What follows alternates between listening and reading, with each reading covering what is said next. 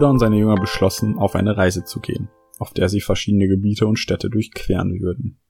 Eines Tages, als die Sonne in ihrer ganzen Pracht schien, entdeckten sie einen See in der Ferne und hielten an, bedrängt vom Durst.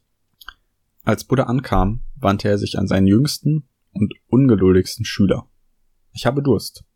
Kannst du mir etwas Wasser aus dem See holen?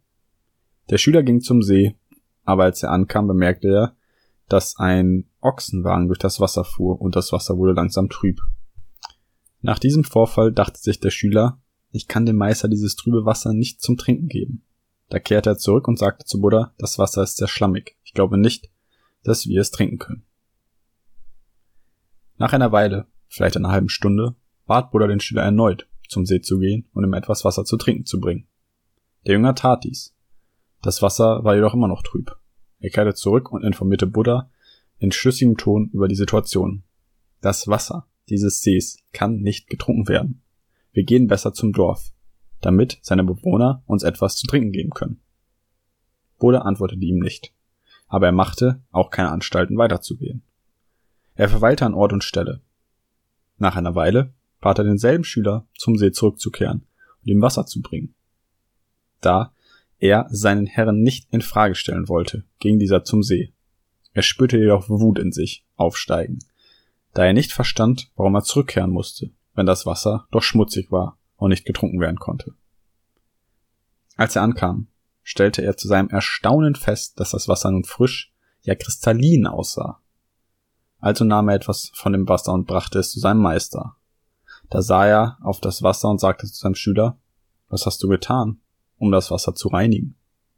Der Schüler verstand die Frage nicht. Er hatte nichts getan, das war offensichtlich. Dann sah Buddha ihn an und erklärte es ihm. Du wartest und lässt es in Ruhe. Auf diese Weise setzt sich der Schlamm von selbst ab und du erhältst sauberes Wasser. So ist auch dein Verstand. Wenn er gestört wird, musst du ihn einfach sein lassen. Gib dem Ganzen etwas Zeit.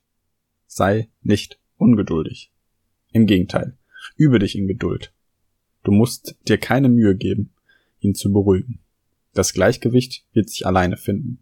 Die Dinge werden ihren Lauf nehmen. Wenn du dich nicht verrennst.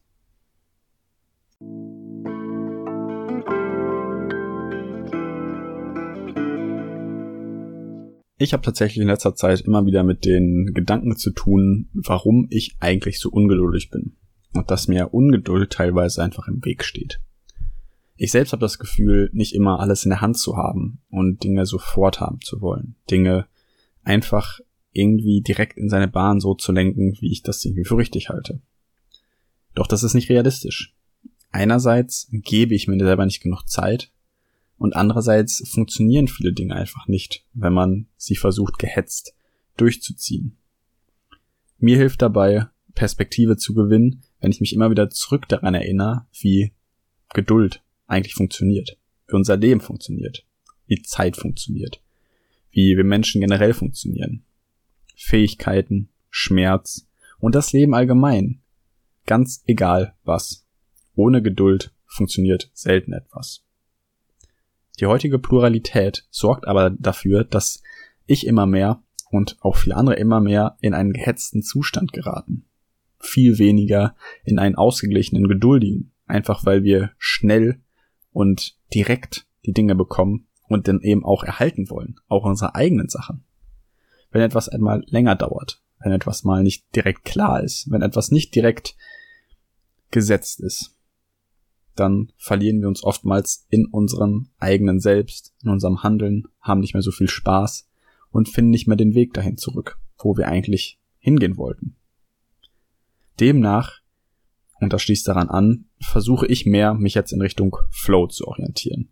Ein Flow-Prinzip, schon in einigen schönen Büchern gut beschrieben, sorgt dafür, dass wir mit etwas, mit einer Ernsthaftigkeit begegnen, aber wenn es nicht funktioniert, so wie wir wollen, trotzdem noch darüber lachen können und es spielerisch nehmen. Also eine gewisse Leichtigkeit in den Tag bringen. Oftmals ist das Grundprinzip dahinter Geduld. Geduld, Geduld, Geduld. Es ist ja auch schon was, was ich in dem Podcast öfter mal angesprochen habe, weil es eben so ein großes Learning-Thema für mich ist.